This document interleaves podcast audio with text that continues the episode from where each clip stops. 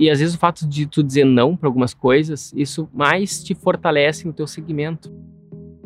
Só conheço um jeito de ter sucesso na arquitetura, que é construindo uma marca, ou seja, um nome. E para o teu nome se destacar no mercado, ele precisa estar sustentado em três pilares: atração, técnica e lucro. Seja bem-vindo ao podcast Estratégia Arquitetura. E o tema de hoje é por que alguns arquitetos são bem-sucedidos enquanto outros não conseguem se destacar no mercado, né? Por que, por que, que alguns arquitetos se destacam no mercado enquanto outros não? Então esse é o tema desta live. Uh, já fazia algum tempinho que eu tinha dado uma pausa nas lives, agora eu já consegui me recompor, né? E a gente está de volta então. Na verdade, são pouquíssimos os arquitetos que se destacam no mercado, né?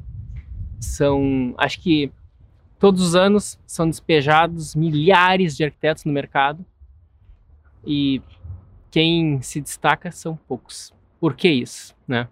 O pessoal tá entrando, oi, opa Francisco, opa Carol. E como é que a gente vai descobrir qual é o segredo desse, desse percurso, né? Então, que eu isso me intrigou por muitos anos, porque quando eu me formei, eu era um arquiteto, né, completamente amador, com certeza, tentando, achando que ia me destacar de maneira rápida, achei que ia, crescer na minha carreira de maneira rápida e não foi o que aconteceu. Eu foi um início de vida profissional bastante frustrante para mim. E eu imagino que deve ser para muita gente, ou pelo menos para quem, para quem sonha grande. Para quem sonha grande é frustrante o início da carreira. Porque o negócio não acontece como a gente pensou que aconteceria. Em primeiro lugar, eu comecei a me dar conta que eu não projetava tão bem quanto eu, quanto eu pensava que eu projetava. Depois eu comecei a me dar conta que o mesmo, o pouquinho, o, o que eu projetava, o quanto eu projetava bem, não era nada, pelo menos o, nível de, proje de projeto que eu tinha, aquele nível, ele não era valorizado e muito menos reconhecido pelos clientes com qual eu conversava. Porque eu comecei a me dar conta que até mesmo projetos bem pequenos, que digamos, uh, com mínima complexidade, até esses eu não estava conseguindo fechar no início da minha carreira.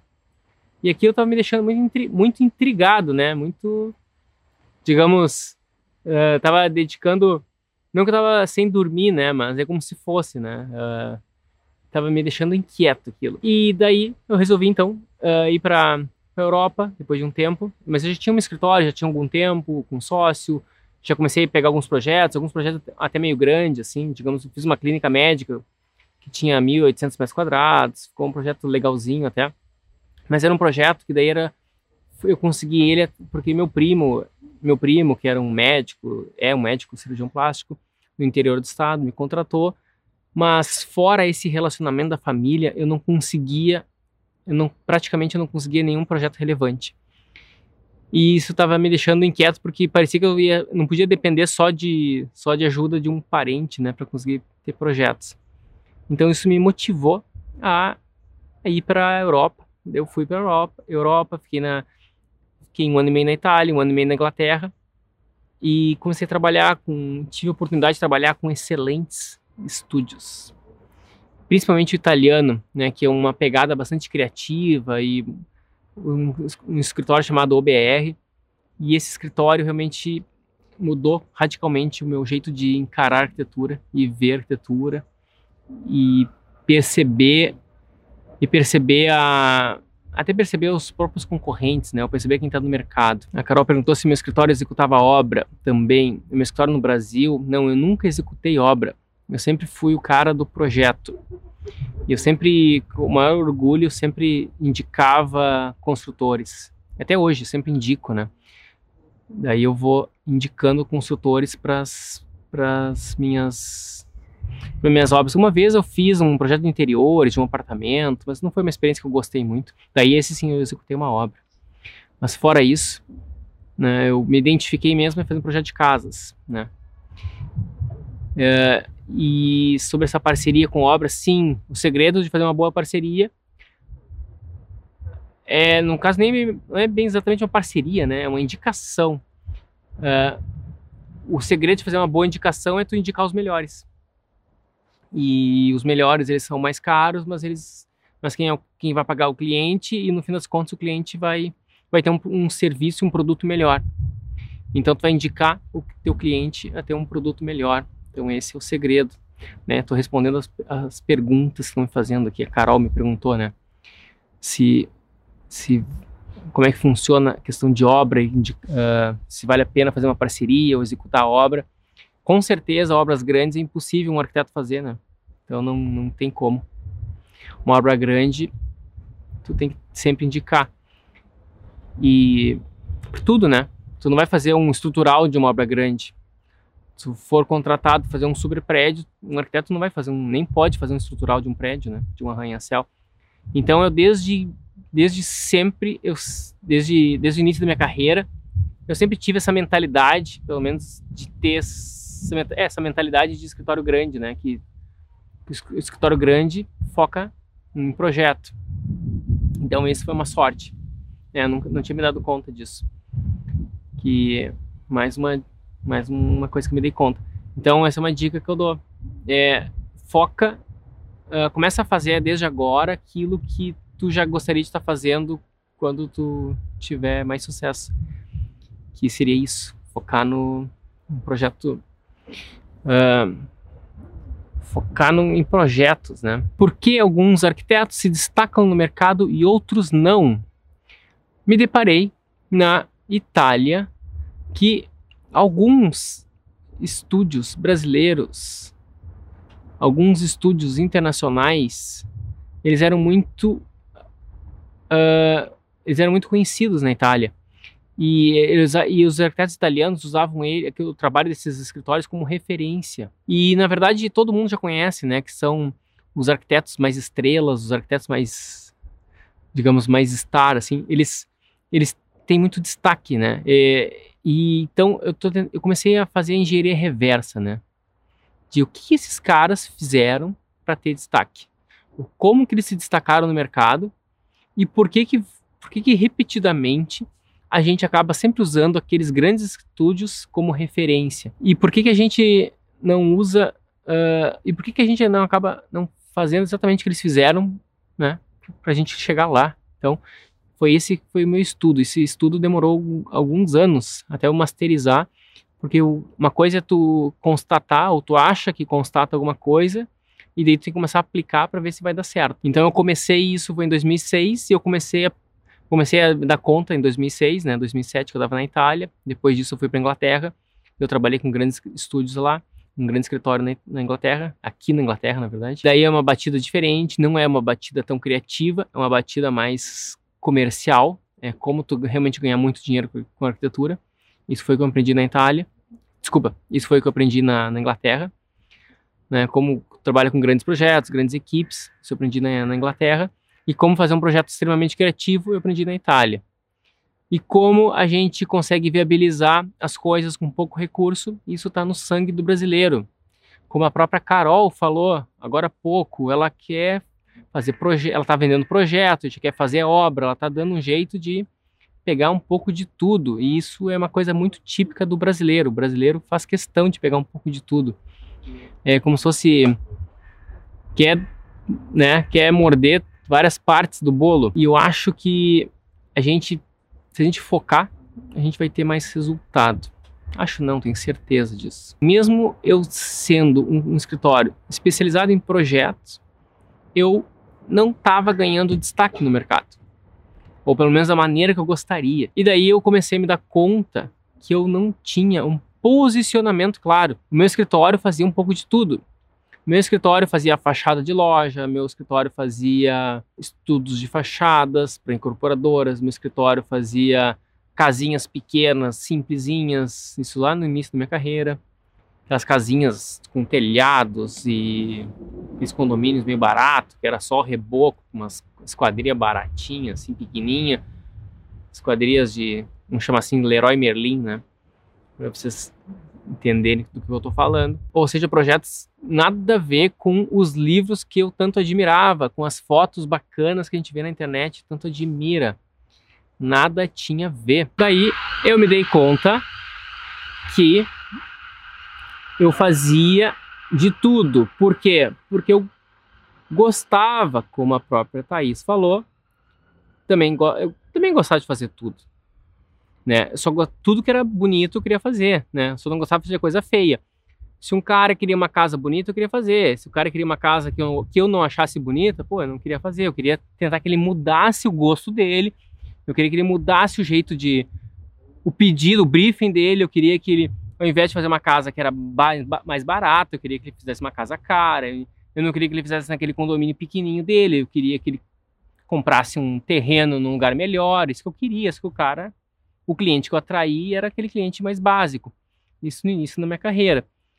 E um projeto que eu fazia também com meu sócio era fachada de loja, entendeu? Então tinha uma ótica em Porto Alegre, daí gente, meu, meu sócio de alguma maneira conseguiu aquele cliente que ele tinha que fazer uma, uma fachada de uma loja. E a gente fez, então a fachada da loja nova, a fachada, a loja estava toda meio velha, quebrada, a gente fez uma fachada nova, ficou bem bonita. Então eram projetos, digamos, pequenos. E o que mais que a gente fazia naquela época? Ah, uns projetos, umas reforminhas meio, meio esquisitas, assim. E é o que ia aparecendo. Daí a gente ficava pensando, né? Eu fiquei pensando. Eu achava que as pessoas, que os clientes iam me contratar, baseado no que viam no meu portfólio, se o meu portfólio estava bacana, eles tinham que me contratar. Porque era óbvio, né? Que então, aquele cara tem que ser bom, vamos contratar ele. Só que não funcionava assim. Em primeiro lugar, meu portfólio não era tão bom quanto eu pensava que fosse. Eu achava que meu portfólio era bom, mas ele não era bom. Segundo lugar, eu achava que a comunicação que eu tinha com o mercado, ela era clara. Mas não, não era. Eu não tinha uma comunicação nada clara com o mercado. Como é que eu me comunicava com o mercado? Tu te comunica com o mercado através do teu site, através do teu, da tua logomarca, através do que tu escrevia. O nome do meu escritório com meu sócio era era DSAR, né, DSAR, né, era que vinha de Design e Arquitetura, era uma abreviação. Então era uh, DSAR, Design e Arquitetura. Por quê? Porque a gente fazia um pouco de design, a gente trabalhou juntos numa empresa de design, a gente gostava de design, Design, quem todo mundo gosta de design, né? Design é uma coisa que serve para tudo, e até para quem vai fazer garfo. Design é a, quase que é uma coisa tão genérica, né? Design de roupa, design de carro, serve para tudo. E arquitetura. Então, a gente botou arquitetura já é um termo, termo, amplo e a gente botou mais um termo ainda mais amplo do, do que arquitetura, né? Que arquitetura é design de edifícios ou design de espaços. E a gente botou ainda design a palavra que abrange, digamos, alguma coisa quase que quase tudo que não é quase que é tudo, tudo que é criação, né?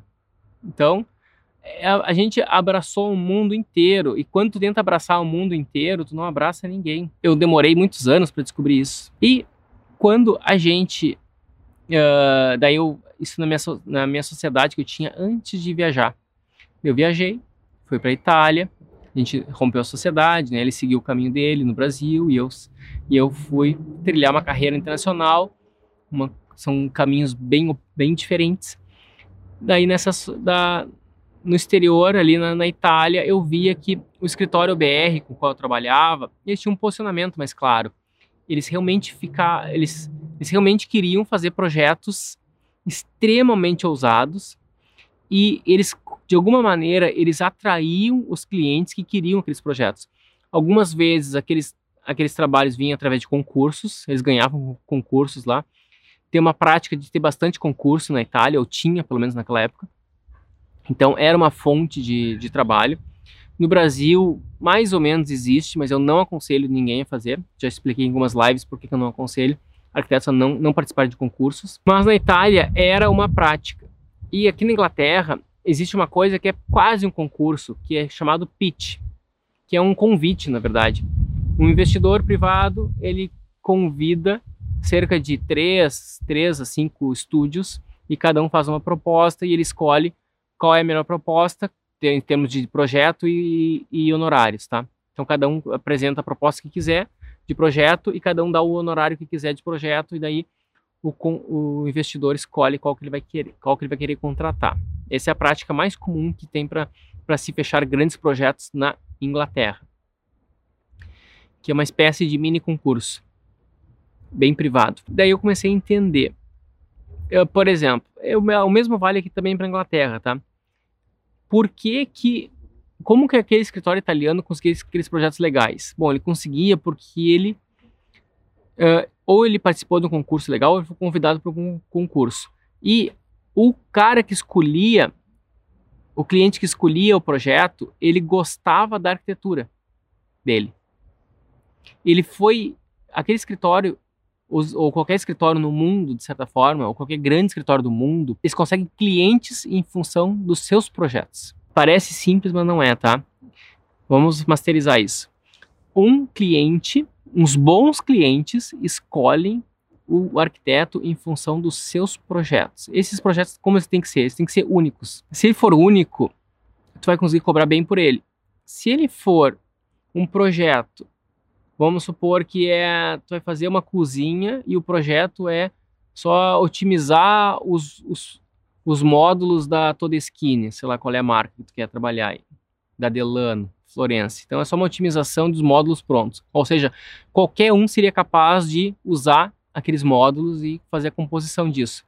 Então isso não é único, isso qualquer um faz. Então, esse, se tu vai fazer um trabalho que qualquer um faz, ou que, ou que é muito similar a qualquer outro, o teu trabalho, quanto mais similar for a qualquer outro, mais, menor vai ser o valor que alguém vai querer te pagar.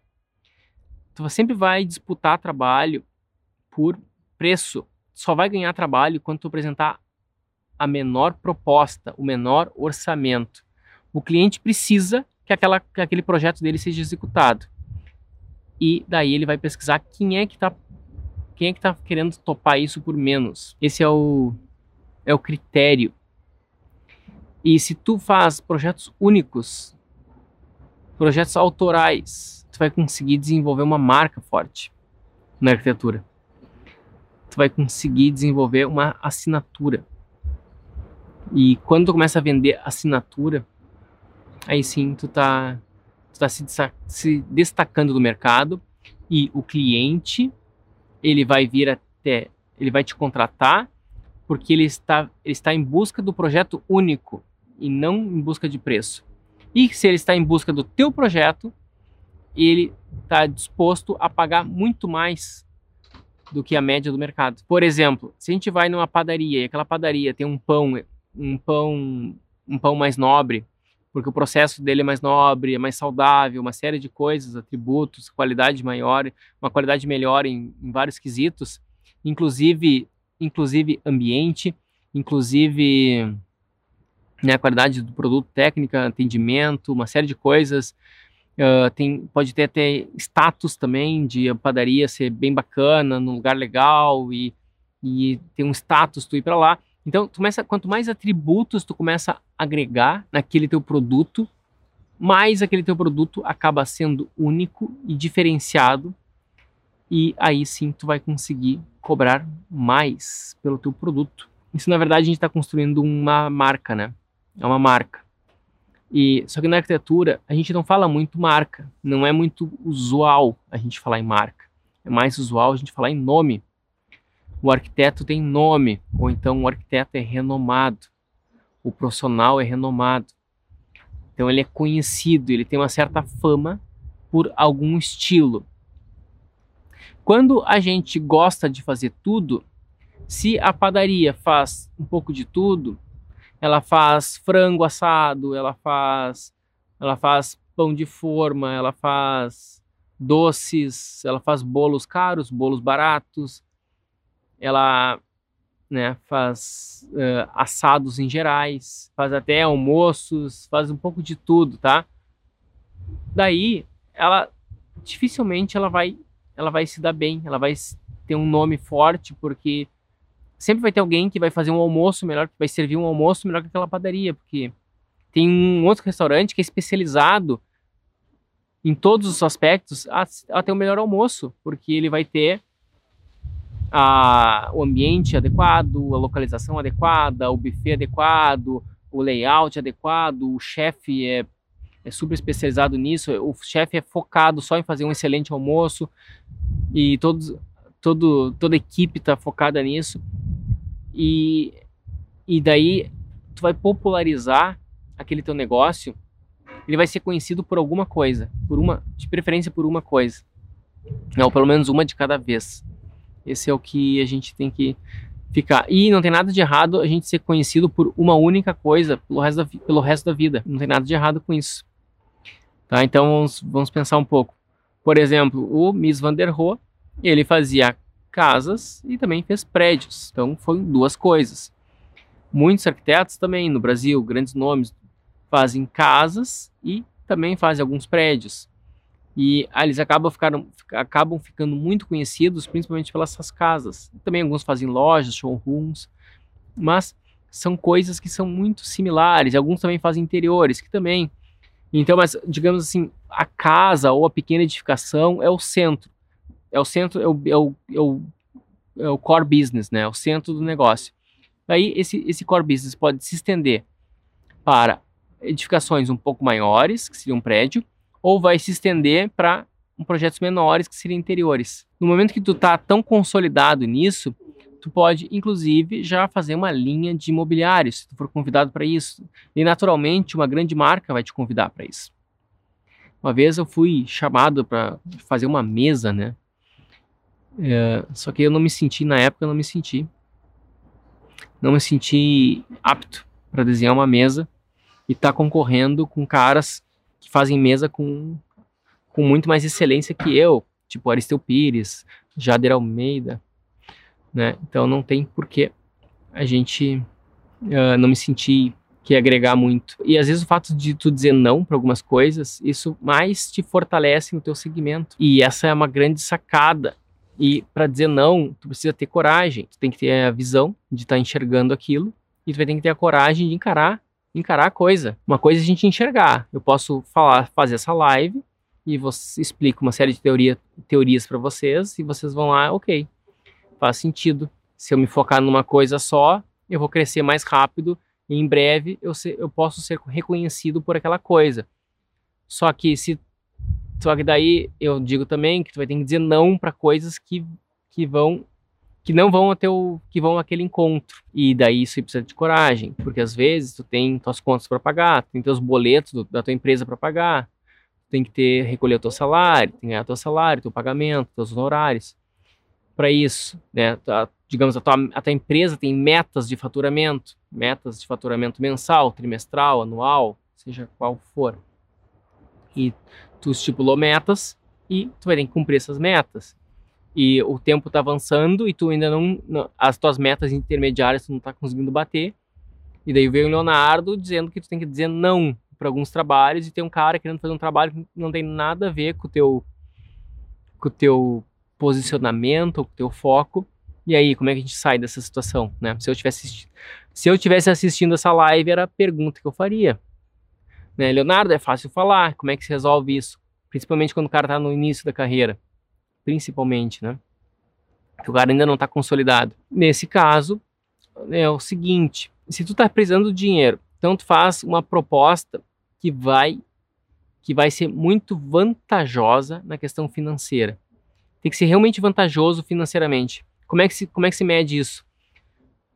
Tu vai conseguir fazer aquilo num tempo muito curto, vai te tomar pouco tempo e ainda tu consegue delegar boa parte daquele serviço.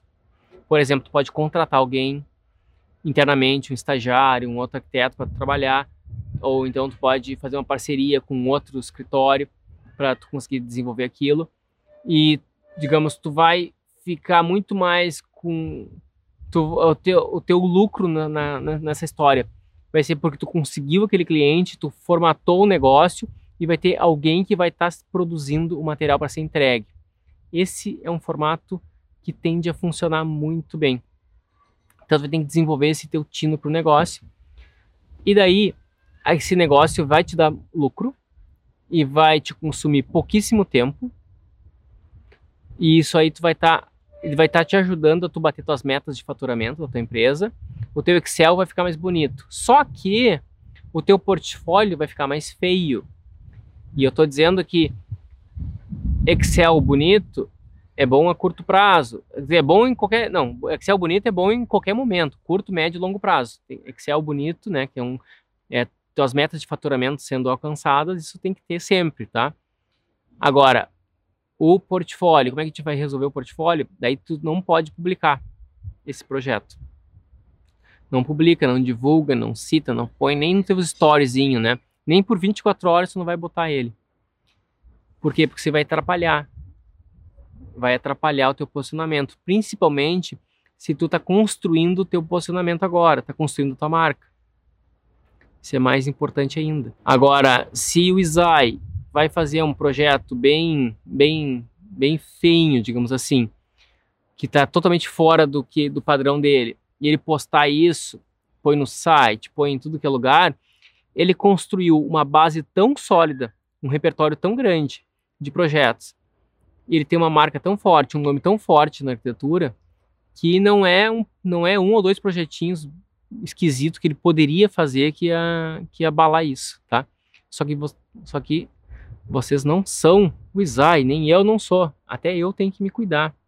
Eu não posso fazer um projeto que vá abalar a marca que eu quero construir, ou que eu estou construindo, que eu ainda estou em processo de construção. Ele já é já é uma marca reconhecida na minha região e se eu quiser extrapolar e ficar cada vez mais reconhecido, eu tenho que cuidar dela, esse meu nome.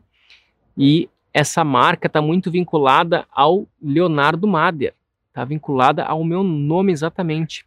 E eu demorei para descobrir isso. Eu descobri que na arquitetura a gente tem que vincular a nossa pessoa foi quando uma editora de uma revista deu a dica para mim. Eu fiz uma, uma conversa com ela no telefone, eu fiz uma reportagem e tal. E ela olhou meu material e ela disse: tá, muito bonitos os projetos, mas eu vejo um, uma grave falha nesse processo teu, nessa tua exposição. Não tem nenhuma foto tua, né? E o nome do escritório é Mader Arquitetos ou Mader Arquitetos Associados. Então, Mader é um nome que ninguém sabe o que, que é. Arquitetos, qualquer um pode botar esse nome. E estava extremamente impessoal. Ela disse que precisava ter a figura do criador, a, a figura do artista, a figura do arquiteto personificada. Então ela disse que eu tenho que começar a trazer mais a minha imagem. Então é como se fosse assim: uma coisa é a Microsoft, outra coisa é o Bill Gates, uma coisa é a Apple, outra coisa é o Steve Jobs. Então isso a gente precisa personificar. A gente personifica o nosso negócio, na nossa pessoa, nosso nome. Isso tende a gente crescer muito mais rápido a gente se destaca muito mais rápido. E cada vez que a gente se esconde atrás de uma, de uma logomarca, a gente fica impessoal, a gente perde a oportunidade de se conectar com o nosso público.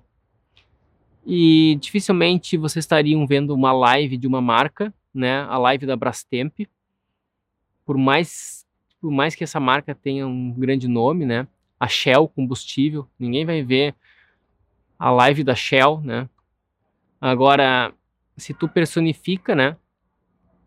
Tu, tu vai. As pessoas querem, querem entender como é o, o criador dessa marca, o que, que ele pensa. E a gente quer o tempo inteiro validar as nossas ideias sobre as pessoas e a gente também tem aquele, aquela curiosidadezinha de saber qual é o próximo, o próximo nível daquela pessoa que a gente está começando a admirar, ou daquela pessoa que a gente admira, o que, que aquela pessoa que a gente admira vai fazer depois. A gente já está conhecendo aquela marca, aquele nome, aquela, aquele trabalho daquela pessoa. E a gente está querendo saber para onde ela vai, ou o que ela andou aprontando recentemente.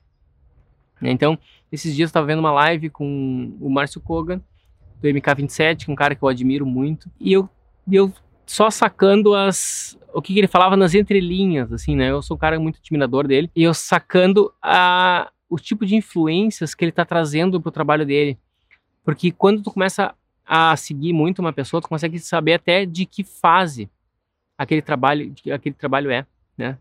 Mesmo que tu se ah, surgiu um trabalho novo deles, entendeu? Que tu nunca tinha visto. Tu consegue saber até qual é a fase da carreira que aquele trabalho, a qual aquele trabalho pertence.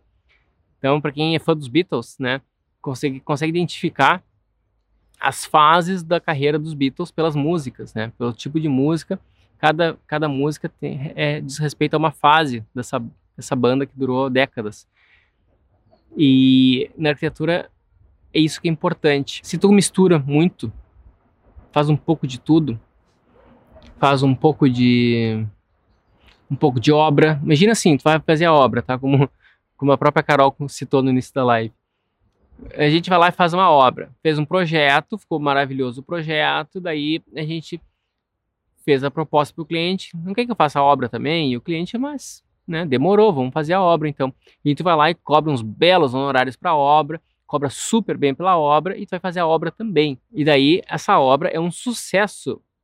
E, e a obra fica excelente. E daí, qual que é o teu posicionamento? o teu posicionamento vai ser, tu poderia pensar, eu faço projeto e obra. Ok. Daí tu vai começar a, tu vai começar a concorrer com quem faz projeto e também tu vai começar a concorrer com quem faz obra. Em algum momento, tu vai se deparar, por mais que tu comece a crescer, crescer, crescer nesses dois segmentos, tu vai estar concorrendo com grandes construtoras. As grandes construtoras, elas têm uma estrutura de orçamento, estrutura de equipe, os grandes mestres de obras que ele já ele tem muita, muita estabilidade, tem tudo com carteira assinada, aquele, aquela galera, é, como é que se diz, é, é, um, é um negócio estável, é seguro tu contratar eles. E tu que está começando no teu negócio de projetos e obras, a tua, a tua obra, é, tu tem um mestre, um, um mestre de obras, que é o teu faixa, teu conhecido, mas daqui a pouco tu sabe como é que é esses caras, né? Quando tu vai contar com ele daqui a pouco, ele fechou um, uma outra obra em outro lugar que tem uma super vantagem para ele, ele vai, ele, vai, ele vai preferir aquela. E tu teve que arrumar um outro mestre de obra, um outro empreiteiro de uma hora para outra, para tocar essa tua obra nova que tu vendeu.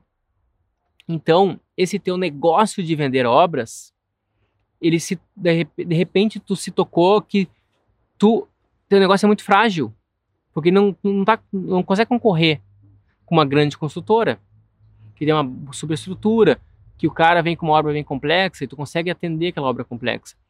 Então o arquiteto que está fazendo obras, ele dificilmente ele vai ser tão bom quanto uma construtora que faz só obra. Os caras são focados em obra. Enquanto a gente se dá conta disso, logo no início da carreira, a gente não precisou dedicar 15 anos da nossa vida a fazer obras e depois descobrir que o nosso escritório não cresceu porque a gente foi um escritório meia boca de obra e por causa disso, aquele, aquele tempo gigante que a gente teve que, que aprender a obra, a gente acabou fazendo nossos projetos meia boca também.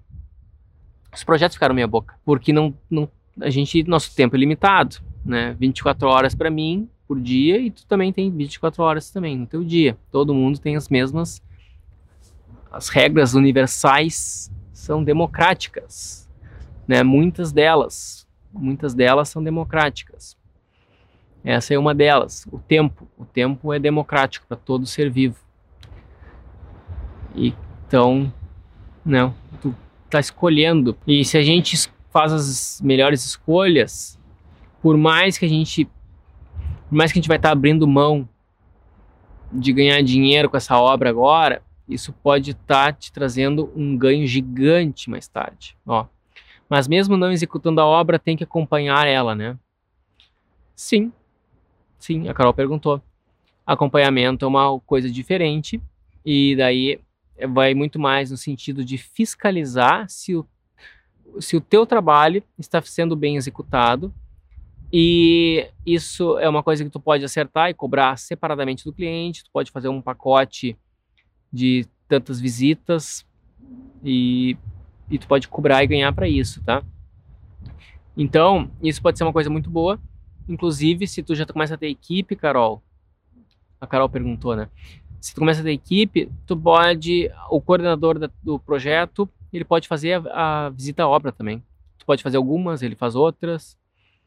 Então, porque é uma pessoa que está muito preparada. e qualquer coisa que tu vê que está indo para um não está sendo bem executada, a, aquele aquela pessoa já vai esse, esse arquiteto, também já vai ter o olhar afiado para identificar isso e já apontar. No meu caso, eu faço pouco acompanhamento à obra, porque os meus projetos são tão detalhados e eu sempre indico e incentivo, insisto com os clientes a pegarem excelentes construtores. Então, essa combinação faz com que eu não precise de um acompanhamento tão intenso. Embora eu vejo que se o arquiteto, quer dizer, se o, se o cliente pega um consultor que não é dos, dos mais disciplinados, e principalmente se o, se o, se o cliente ele tá meio criativo, ele quer dar umas mudadas no projeto e, e ele se junta, né, com o, se junta com, com o consultor, o cliente o consultor começam a se juntar, começam a ter umas ideias sobre, sobre o projeto no meio da obra, isso aí geralmente dá, uma, dá algumas, alguns probleminhas e o projeto sai um pouco desconfigurado, tá? Não sai exatamente como planejado, mas isso faz parte. Isso já aconteceu comigo. E como é que se corrige? Eu tenho que fortalecer a minha marca. No momento em que eu consigo fazer uma obra tão bela quanto a do Picasso, eu não vou ter o problema de alguém querer mexer em nada dessa obra. É isso que é o meu objetivo. Então, eu não tô hoje em dia eu não culpo o construtor ou o cliente se alguma obra não foi rigorosamente respeitada. Hoje em dia eu estou trazendo essa responsabilidade para mim e eu estou dizendo que eu é que tenho que construir e fortalecer melhor ainda a minha marca, deixar ela mais forte a ponto de o cliente proteger ela. Eu tenho que ser o cliente que está comprando aquele quadro do Picasso, o cliente que está comprando o projeto da Mader, ele é que faz questão de blindar aquele projeto e ele, é o, ele tem que ser o primeiro defensor, o defensor número um do projeto, mais do que nós como projetistas. Essa é a esse é o, essa tem que ser a nossa meta. É fácil? Demora, tá? Demora quanto? Demora publicações e a gente tem que publicar, tá? Tem que, tem que publicar bastante. Então não é exatamente uma questão de tempo, é uma questão de trabalho, entendeu? Tem alguma quilometragem para ser feita para a gente alcançar isso. Essa é, é uma mensagem importante. A gente tem que trabalhar nosso nome. E quanto mais a gente trabalha o nosso nome, mais a gente vai ser respeitado e mais a gente vai ser desejado. Os clientes, o mercado vai desejar o nosso trabalho e mais o mercado está disposto a pagar mais por esse serviço. E ele não entende mais como um serviço, mas sim ele está comprando uma assinatura. Por exemplo, uma obra do MK27. Ela é bonita? É, é super bonita. Agora vamos supor que um outro jovem arquiteto, recém-formado, desconhecido, ele pega por algum, ele tem talento tal, e ele faz uma obra que é exatamente daquele estilo. Legal, tá? Uma obra muito bonita, ficou bonito também, ficou com uma qualidade muito boa. Só que essa obra não tem assinatura do MK27 ou do Isai ou do Arthur Casas, não tem essa assinatura. E aí, Responde vocês, ela vale tanto? Quanto vale esse projeto e quanto vai valer essa casa? É o mesmo valor ou vale menos? Né? Só o fato de ter a assinatura, vale ou não vale mais? Né? A bolsa Louis Vuitton, ela vale uma fortuninha. Então, se tirar aquela marca, vocês pagariam, né? A mulherada pagaria exatamente aquele valor por ela?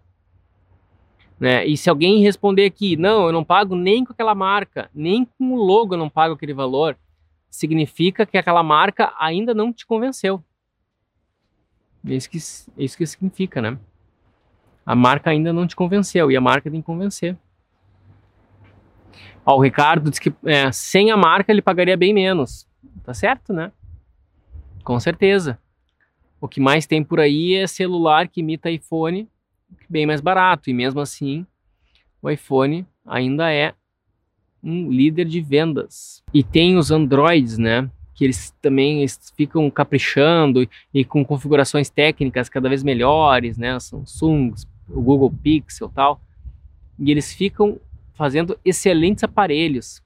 E mesmo assim, uh, e aparelhos muitas vezes melhores até que o iPhone. E mesmo assim, a, a, Apple vai lá, lança um novo iPhone, e a galera vai lá, faz fila, paga aquela fortuna toda por, por aquele aparelho e tal. Então eles, eles é a coisa, eles, eles zelam bastante, eles, eles, eles cuidam muito dessa marca. E é isso que a gente tem que começar a fazer na arquitetura. É a mesma coisa. A gente tem que zelar é pelo nosso nome. A gente tem que, tem que ter um cuidado muito grande com que imagens que a gente postou no nosso Instagram. Que imagem que tu botou no teu site. Qual é a cor do fundo do teu site? Qual é a cor da tua marca? A tua marca é clara? A tua marca parece uma marca de um grande escritório ou parece uma marca uma marca de, de ferragem? né? Uma marca de oficina. Leonardo, eu não entendo nada sobre marca, Leonardo. Nunca ninguém fala sobre isso. Como é que eu vou saber? Não aprendi na faculdade, como é que eu vou saber qual é a marca que tem que ser? Tu começa a olhar as marcas que tem por aí, dos grandes estúdios. As marcas dos grandes estúdios, elas geralmente são minimalistas. Elas são geralmente preto e branco. O MK27 botou um bonequinho para personalizar ela. Mas aquilo não é praxe, é uma ousadia deles, e tá certo, eles fizeram um, um, é uma, uma estratégia bem forte. E a, agora, a grande maioria das marcas, elas são uh, fonte preta com fundo branco. É a grande maioria das grandes marcas de arquitetura. Fonte, né, fonte preta com linha branca, com fundo branco. Pode ser marca com serifa, sem serifa, pode ser, né? Foster é serifado. Ou era, né? Agora não sei se eles, se eles repaginaram, porque é um ar mais moderno. Uh, é uma, uma estratégia legal, às vezes, tu usar uma linha bem fininha, traz uma linha de sofisticação. Uma fonte bem fina, tu quer usar uma fonte mais bold, né? Uma fonte mais grossa, mais espessa. Daí tu pode, tu vai trazer uma, uma solidez maior. Depende, tem questão de conceitos, né? Marca cada. Uh, o nome disso é semiótica, né? É o, o jeito que as pessoas entendem. Uh, quando tu vê alguma coisa, o que, que elas entendem por aquilo. Então, a cor que tu usa, isso faz diferença. E, então, não, tu tá escolhendo. E se a gente faz as melhores escolhas, por mais que a gente, por mais que a gente vai estar tá abrindo mão de ganhar dinheiro com essa obra agora, isso pode estar tá te trazendo um ganho gigante mais tarde. Ó. Mas mesmo não executando a obra, tem que acompanhar ela, né? Sim, sim, a Carol perguntou. Acompanhamento é uma coisa diferente e daí vai muito mais no sentido de fiscalizar se o, se o teu trabalho está sendo bem executado e isso é uma coisa que tu pode acertar e cobrar separadamente do cliente, tu pode fazer um pacote de tantas visitas e, e tu pode cobrar e ganhar para isso, tá? Então, isso pode ser uma coisa muito boa. Inclusive, se tu já começa a ter equipe, Carol, a Carol perguntou, né? Se tu começa a ter equipe, tu pode, o coordenador da, do projeto, ele pode fazer a, a visita à obra também. Tu pode fazer algumas, ele faz outras.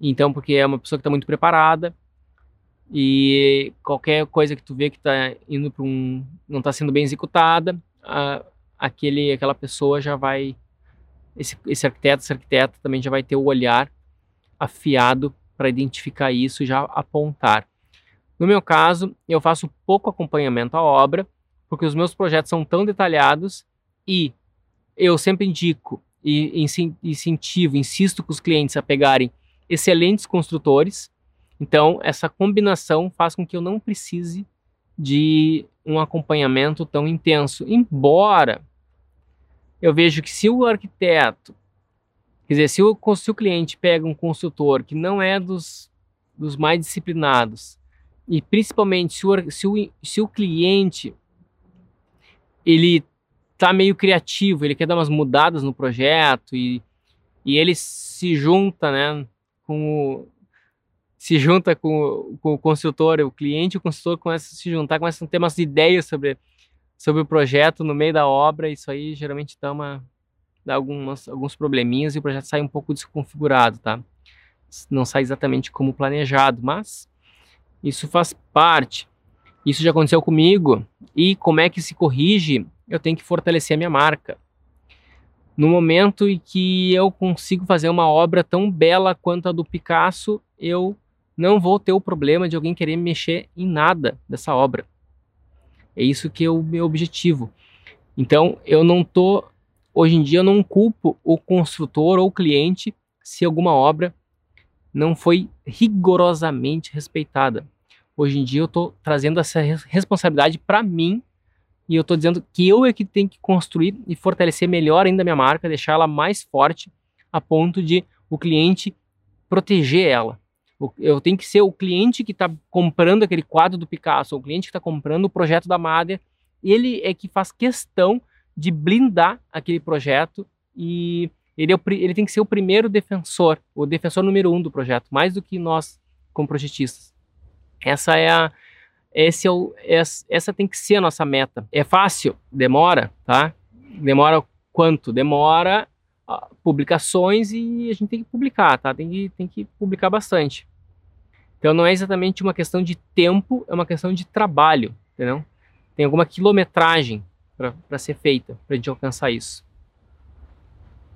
Essa é, é uma mensagem importante. A gente tem que trabalhar o nosso nome. E quanto mais a gente trabalha o nosso nome, mais a gente vai ser respeitado e mais a gente vai ser desejado, os clientes, o mercado vai desejar o nosso trabalho e mais o mercado está disposto a pagar mais por esse serviço. E ele não entende mais como um serviço, mas sim ele está comprando uma assinatura. Por exemplo, uma obra do MK27. Ela é bonita? É, é super bonita. Agora vamos supor que um outro jovem arquiteto, recém-formado, desconhecido, ele pega por algum, tem talento tal, e ele faz uma obra que é exatamente daquele estilo. Legal, tá? Uma obra muito bonita, ficou bonito também, ficou com uma qualidade muito boa. Só que essa obra não tem assinatura do MK27 ou do Isai ou do Arthur Casas, não tem essa assinatura. E aí? Responde vocês, ela vale tanto? quanto vale esse projeto e quanto vai valer essa casa? É o mesmo valor ou vale menos? Né? Só o fato de ter a assinatura, vale ou não vale mais? Né? A bolsa Louis Vuitton, ela vale uma fortuninha. Então, se tirar aquela marca, vocês pagariam, né? A mulherada pagaria exatamente aquele valor por ela? Né? E se alguém responder aqui, não, eu não pago nem com aquela marca, nem com o logo eu não pago aquele valor, significa que aquela marca ainda não te convenceu. É isso que, é isso que significa, né? A marca ainda não te convenceu e a marca tem que convencer. Ó, o Ricardo disse que é, sem a marca ele pagaria bem menos. Tá certo, né? Com certeza. O que mais tem por aí é celular que imita iPhone, bem mais barato. E mesmo assim, o iPhone ainda é um líder de vendas. E tem os Androids, né? Que eles também ficam caprichando e com configurações técnicas cada vez melhores, né? Samsung, o Google Pixel tal. E eles ficam fazendo excelentes aparelhos. E mesmo assim, uh, e aparelhos muitas vezes melhores até que o iPhone. E mesmo assim, a, a, Apple vai lá, lança um novo iPhone, e a galera vai lá, faz fila, paga aquela fortuna toda por, por aquele aparelho e tal. Então eles, eles é a coisa, eles, eles zelam bastante, eles, eles, eles cuidam muito dessa marca. E é isso que a gente tem que começar a fazer na arquitetura. É a mesma coisa. A gente tem que zelar é pelo nosso nome. A gente tem que, tem que ter um cuidado muito grande com que imagens que a gente postou no nosso Instagram, que imagem que tu botou no teu site. Qual é a cor do fundo do teu site? Qual é a cor da tua marca? A tua marca é clara? A tua marca parece uma marca de um grande escritório ou parece uma marca uma marca de, de ferragem, né? Uma marca de oficina. Leonardo, eu não entendo nada sobre marca, Leonardo. Nunca ninguém fala sobre isso. Como é que eu vou saber? Não aprendi na faculdade, como é que eu vou saber qual é a marca que tem que ser? Tu começa a olhar as marcas que tem por aí, dos grandes estúdios. As marcas dos grandes estúdios, elas geralmente são minimalistas. Elas são geralmente preto e branco. O MK27 botou um bonequinho para personalizar ela. Mas aquilo não é praxe, é uma ousadia deles, e tá certo. Eles fizeram um, um, é uma, uma estratégia bem forte. E a, agora, a grande maioria das marcas, elas são uh, fonte preta com fundo branco. É a grande maioria das grandes marcas de arquitetura.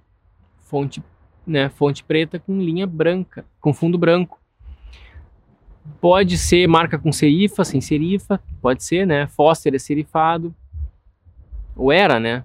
Agora não sei se eles, se eles repaginaram, porque é um ar mais moderno. Uh, é uma, uma estratégia legal, às vezes, usar uma linha bem fininha, traz uma linha de sofisticação. Uma fonte bem fina, tu quer usar uma fonte mais bold, né? Uma fonte mais grossa, mais espessa. Daí tu pode, tu vai trazer uma, uma solidez maior. Depende, tem questão de conceitos, né? Marca cada. Uh, o nome disso é semiótica, né? É o, o jeito que as pessoas entendem. Uh, quando tu vê alguma coisa, o que, que elas entendem por aquilo. Então, a cor que tu usa, isso faz diferença.